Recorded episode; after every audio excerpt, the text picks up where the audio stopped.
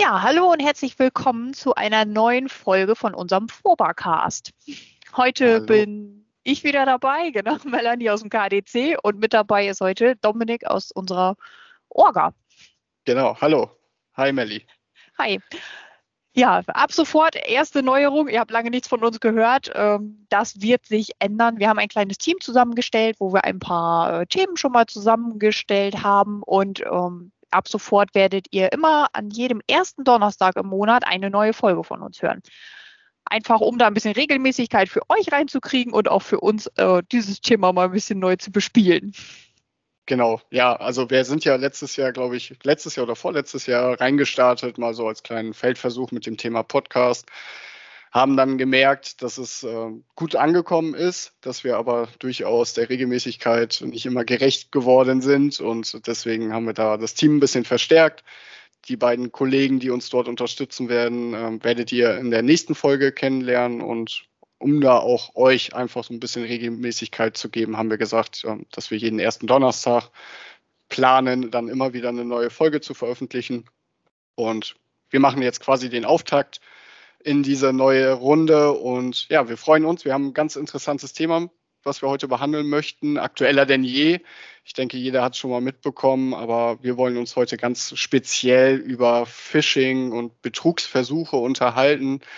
Ähm, die Zeiten haben einfach gezeigt, dass das immer stärker zunimmt, dadurch, dass sich vieles einfach verlagert in das äh, Internet, durch die Digitalisierung auch, ist das einfach ein Bereich, der lukrativ geworden ist.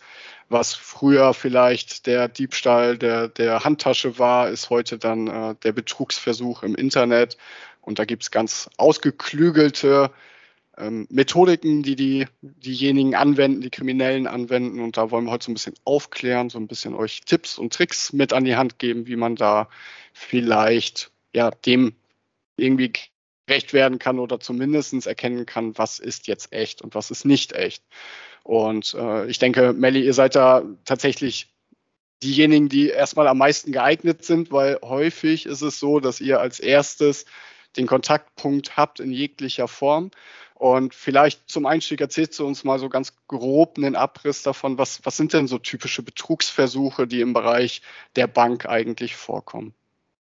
Ja, du sagst es, also Digitalisierung schlägt zu, aber wir konnten es auch tatsächlich extrem merken, äh, Corona, ne? Der, allein der erste Lockdown man konnte nicht mehr raus. Was hat man gemacht? Man bestellt im Internet und guckt bei eBay Kleinanzeigen, lässt sich Sachen schicken, weil man ja die Kontaktverbote hatte. Man konnte nicht mehr so shoppen gehen. Es war irgendwo alles zu und da sind dann auch tatsächlich die Betrugsversuche im Bereich ähm, Warenbetrug extremst angestiegen und das merken wir hier halt auch extrem. Ähm, ich beleuchte mal so ein bisschen die Käufersicht, weil meistens sind ja die Geschädigten die Käufer und die rufen dann letztendlich bei uns auch im, im KDC an und fragen, was sie machen können. Und eine ganz große Betrugsfalle und Betrugsmasche ist tatsächlich eBay Kleinanzeigen. Wer kennt es nicht, hat schon mal was gesucht und möchte was kaufen. Und dann fragt man nach der Bezahlung und dann so, ja, Überweisung. Denkt man sich im ersten Moment nichts bei. Aber leider kommt es immer häufiger vor, dass diese vermeintlichen Verkäufer entweder gar keine Ware haben, nicht losschicken und dann auf mal auch einfach nicht mehr erreichbar sind. Wenn es mal um 20, 30 Euro geht, sagt man vielleicht noch, naja gut, bin ich mal drauf reingefallen, passiert mir nicht wieder. Aber wir haben tatsächlich auch sehr häufig Fälle, da geht es dann um 400, 500 Euro oder auch mal um 1000 Euro und das tut dann schon verdammt weh. Dann werden wir oft gefragt, ja, aber was hätte ich denn anders machen können? Es gibt bei eBay Kleinanzeigen jetzt seit letzten Jahr die Möglichkeit, äh, die sicher bezahlen Funktion zu nutzen. Ja, es kostet ein bisschen Geld. Wenn ich da als Kunde was kaufen möchte, ich habe das selber mal getestet, um einfach auch den Ablauf mal kennenzulernen, dann frage ich quasi den Kauf an bei dem Verkäufer, der sagt dann noch, wie viel Versandkosten dazukommen und dann bezahle ich meine Rechnung an eBay Kleinanzeigen. Der Verkäufer muss dann seine Ware verschicken und ähm, ich muss den Erhalt der Ware bestätigen und erst dann kriegt der Verkäufer sein Geld. Ist für mich die Sicherheit, ich weiß, ob das Paket ankommt und äh, für den Verkäufer in dem Fall auch die Sicherheit, er braucht seine Bankdaten gar nicht preisgeben, was ja auch so ein Punkt ist, man möchte seine Bankdaten ja nun auch nicht an jeden rausgeben, seine Kontonummer. Und läuft sehr gut, kostet halt ein wenig Gebühren. Alternative, man bezahlt mit PayPal. Aber auch da verlangen die Verkäufer dann ganz oft, ja, aber nur über Freunde, weil Waren- und Dienstleistungsfunktion kennen wir alle, kostet ein bisschen was an Gebühren. Und das möchten die Verkäufer ja nicht bezahlen. Die wollen ja dann die volle Summe. Da habe ich für mich zum Beispiel als ähm, Käufer dann aber auch die, die Handhabe, dann bezahle ich lieber ein, zwei Euro mehr. Es gibt so ein Gebührenrecht im Internet, da kann man genau ausrechnen, ich möchte jetzt 100 Euro bezahlen, wenn ich das über Waren und Dienstleistungen bezahle, wie viel fällt denn da an an Gebühren? Und dann bezahle ich lieber zwei Euro mehr, weiß aber, im Falle eines Falles kriege ich mein Geld zurück weil ich dann einfach reklamieren kann. Und das läuft auch. Also ich habe selber schon PayPal-Fälle eröffnet, weil ich defekte Ware bekommen habe. Die musste ich dann zurückschicken, hatte also nur den Verlust von, ich glaube, 6 Euro für ein Päckchen. Aber letztendlich habe ich dann meine 120 Euro wiederbekommen, weil eben der Artikel nicht der Beschreibung entsprach. Und das ist so der erste Hinweis, na, wenn ihr mit PayPal bezahlt, immer Waren und Dienstleistungen. Ihr kennt den Käufer nicht persönlich und dadurch ist es dann halt immer ein gewisses Risiko. Man weiß nie, wer da wirklich hintersteckt. Ist das wirklich der Max Mustermann, als der sich ausgibt in der Anzeige oder ist es vielleicht doch irgendwo ein Betrüger, der irgendwo im Ausland sitzt? Also das sind so ganz viele Fälle und wenn man dann auf jemanden reingefallen ist, dann geht die Lauferei nämlich los. Das Geld ist erstmal weg, man muss zur Polizei, man muss eine Anzeige erstellen. Die sind restlos überlastet. Die können anhand der Empfängerkontonummer versuchen, was nachzuvollziehen. Aber solche Betrüger, die haben Konten ähm, dann für kurze Zeit und dann lösen die die wieder auf und dann sind die über alle Berge. Also da wird man das Geld auch nicht wiedersehen. Was man noch immer so ganz gut als kleines, äh, als kleine Nebeninfo geben kann. Es gibt in der Hausratversicherung sogar die Möglichkeit, Online-Bezahldienste abzusichern. Aber da ist tatsächlich eBay Kleinanzeigen ausgeschlossen, eben weil es dort so viele Betrügereien gibt. Also von daher immer Augen auf und wenn jemand sagt, nein, ich möchte nur per Vorabüberweisung immer gleich skeptisch werden und dann lieber nochmal weitersuchen und vielleicht fünf Euro mehr bezahlen, aber dafür dann auch Ware bekommen, die man dann haben möchte. Ich weiß nicht, ja, zahlst genau. du auch mit PayPal oder wie, wie machst du das, wenn du was ja, kaufst? Ja, tatsächlich. Äh, PayPal äh, einfach auch vor dem Hintergrund, dass man den Käuferschutz hat und selbst bei, ähm, wenn man jetzt nicht auf eBay Kleinanzeigen unterwegs ist, sondern vielleicht auch in anderen Shops, ist PayPal eigentlich schon die einfachste Wahl, nicht nur vom Bezahlen her, sondern auch einfach, weil der integrierte Käuferschutz dabei ist. Ähm, wenn dann etwas ist, warum auch immer, mutwillig oder auch nicht, hat man die Möglichkeit, äh, über PayPal das Ganze zu äh, eskalieren und dann auch äh, sein Geld in der Regel wiederzubekommen.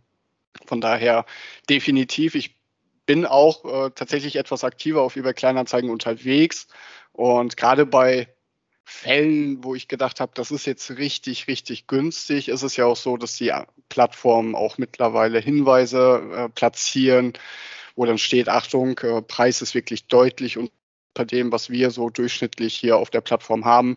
Ähm, achte bitte darauf, dass du nicht in Vorkasse gehst, dass du ähm, nicht per Überweisung das Ganze tätigst. Also auch da ähm, ist es nicht unbekannt, dass da viel Schmu aktuell passiert. Aber nichtsdestotrotz, du hast es gesagt, passiert es hin und wieder dann doch, dass man drauf reinfällt. Da ist, glaube ich, auch keiner irgendwie gewieft vor. Das passiert einfach mal ganz schnell und man ärgert sich drüber.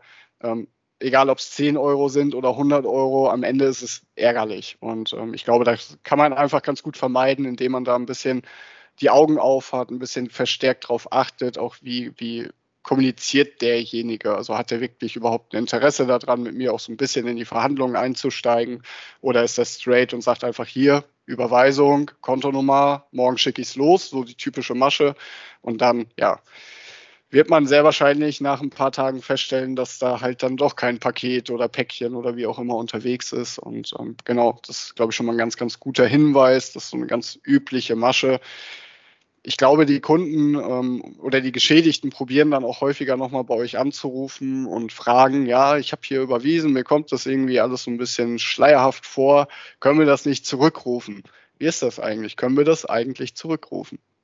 Ja, genau. Das ist dann oft die erste Frage, die bei uns am Telefon einkommt. Kann ich die Überweisung zurückholen? Nein, leider nicht. Also zurückholen kann man tatsächlich nur Lastschriften, die abgebucht werden. Da hat man acht Wochen Zeit.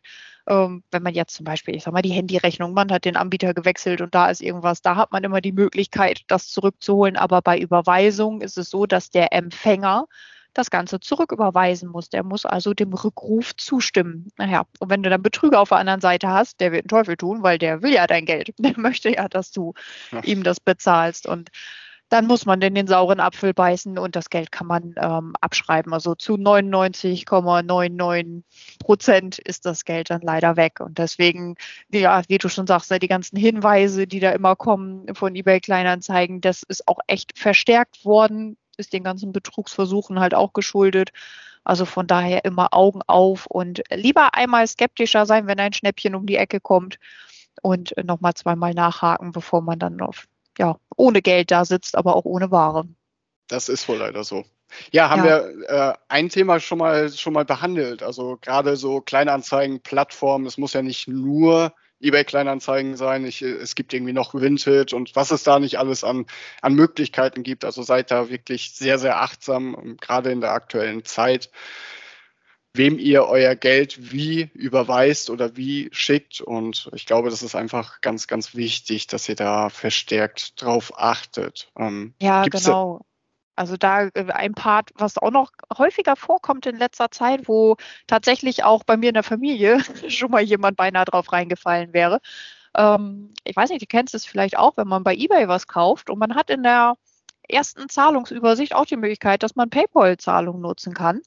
Und auf Mal ist man in der Abwicklung und man kann nur noch Überweisung auswählen. Und dann kommt auch noch irgendwann eine Nachricht, man sollte das nach Spanien oder sonst irgendwo hin überweisen. Also dann auch alle Alarmglocken an.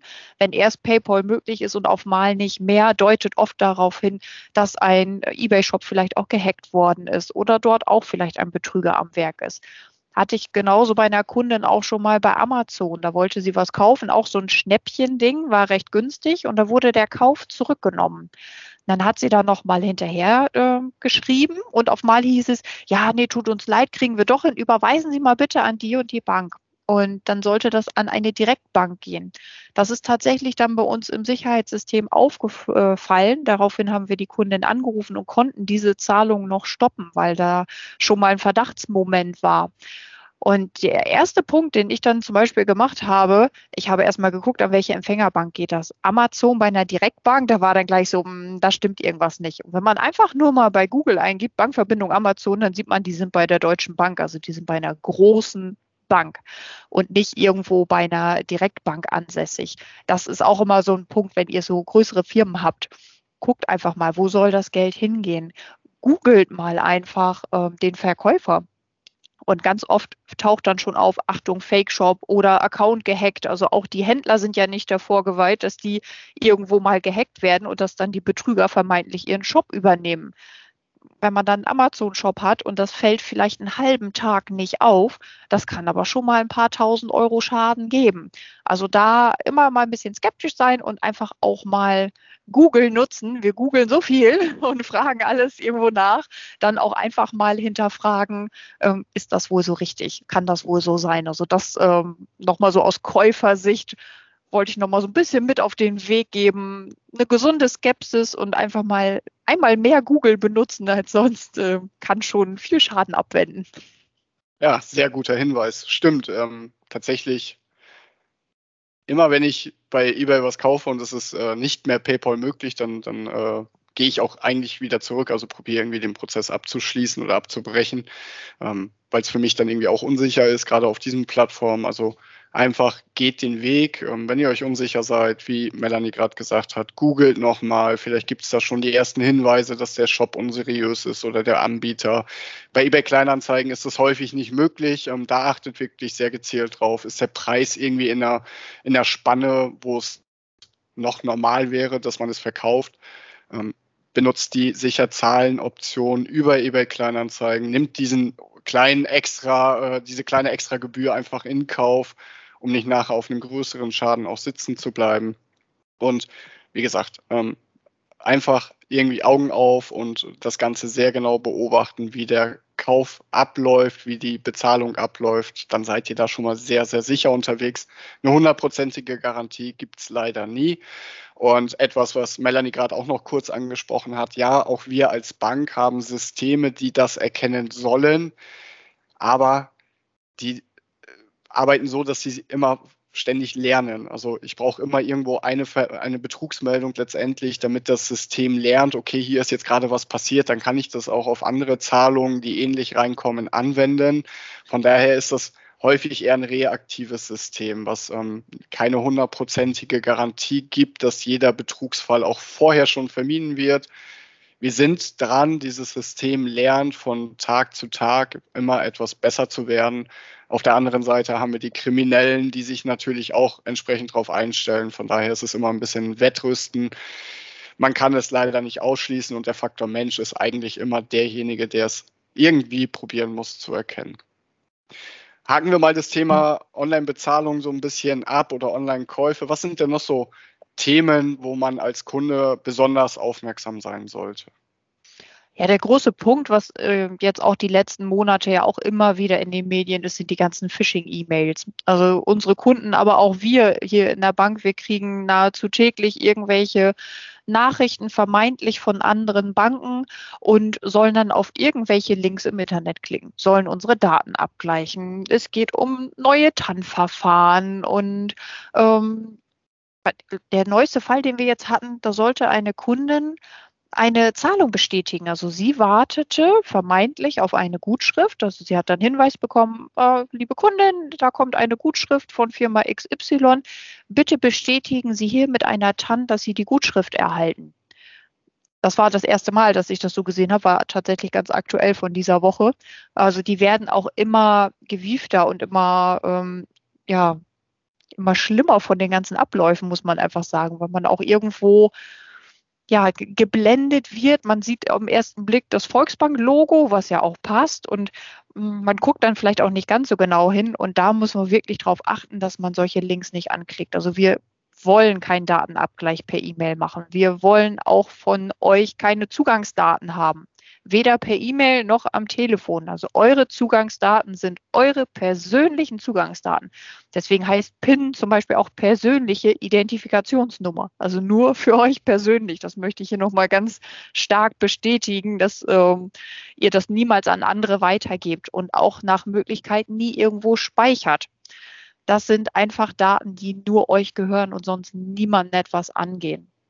Ja, und Dominik, wir kriegen auch immer wieder die Frage von Kunden, die dann wieder mal eine Mail bekommen haben und uns dann zum Glück oft auch anrufen und fragen, darf ich das anklicken?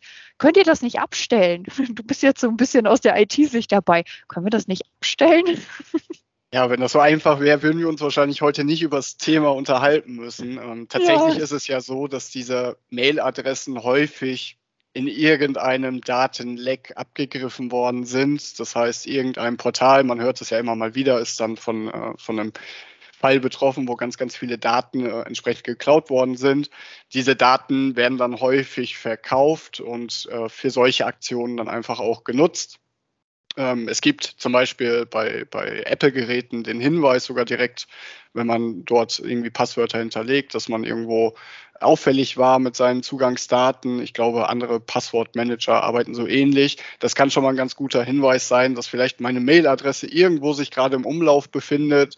Ähm, tatsächlich ist es aber auch so, dass wir es nicht unterbinden können. Auch da werden die Anbieter, die Mail-Anbieter auch immer ein bisschen besser und markieren es vorher direkt schon als Spam oder ähnliches.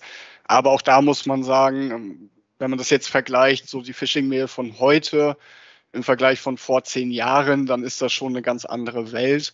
Und du hast es gesagt, die, Aktualität, auf die sich diese Phishing-Mails beziehen, die werden immer konkreter. Also ähm, sei es jetzt irgendwie eine Zahlung, auf die man wartet oder wie in unserem Fall aktuell, dass wir ein neues Online-Banking eingeführt haben oder ein neues TAN-Verfahren einführen. All das kriegen diese Kriminellen irgendwie mit und fahren dann tatsächlich auch sehr gezielt auf Grundlage dieser Themen Phishing-Kampagnen.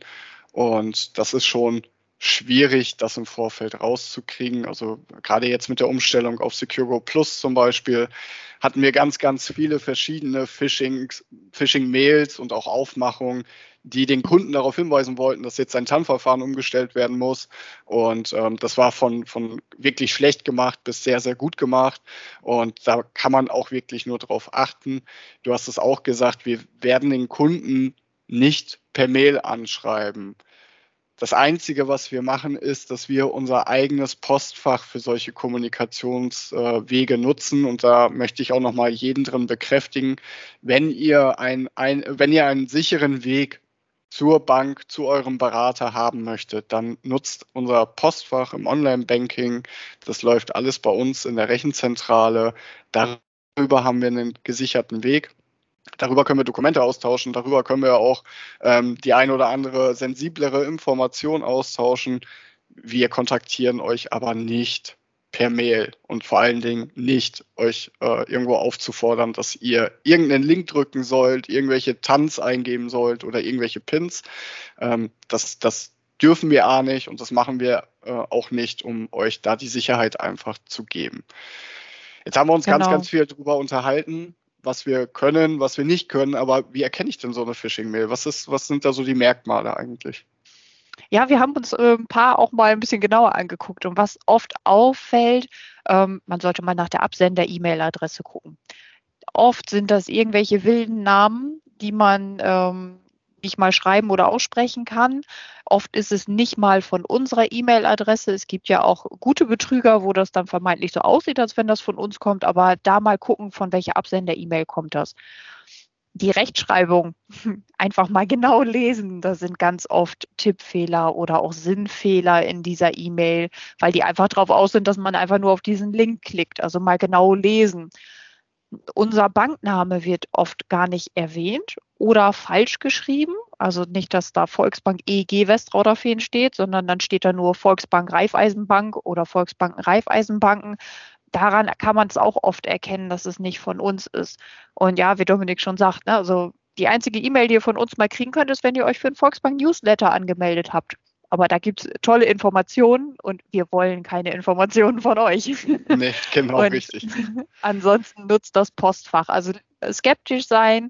Wenn ihr merkt, ihr habt so eine E-Mail bekommen, direkt äh, je nach E-Mail-Programm als Junk-E-Mail oder als Spam-E-Mail, je nachdem, was euer Programm dahergibt, markieren, löschen.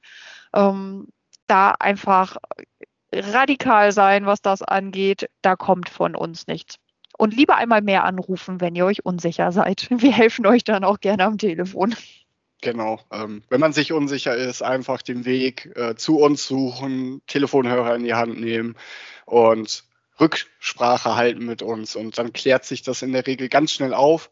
Und ähm, wir können uns alle gegenseitig vor Schaden bewahren an der Stelle, was äh, in euren und in unserem Sinne natürlich auch ist. Jetzt sind es aber zwei Methodiken, da erzählen wir euch eigentlich nichts Neues. Also äh, das Thema ja, Betrug auf Kleinanzeigen und Co., das ist etwas, was äh, stärker zugenommen hat, aber was es in der Vergangenheit schon äh, sowieso gab. Ähm, das Thema Phishing ist immer wieder auch aus anderen Plattformen heraus etwas, wo, wo man schon sehr lange irgendwie mit konfrontiert wird. Jetzt konnten wir aber beobachten, in, gerade in den letzten Monaten, dass eine neue Methode ähm, ganz groß aufgefahren wird. Und vielleicht klärst du uns da mal auf, Melanie, was ist das und was bedeutet das für uns? Ja, wir haben in letzter Zeit häufiger mal den Fall, dass äh, vermeintliche ähm, Bankmitarbeiter bei euch versuchen anzurufen. Also die geben sich als Mitarbeiter von uns aus.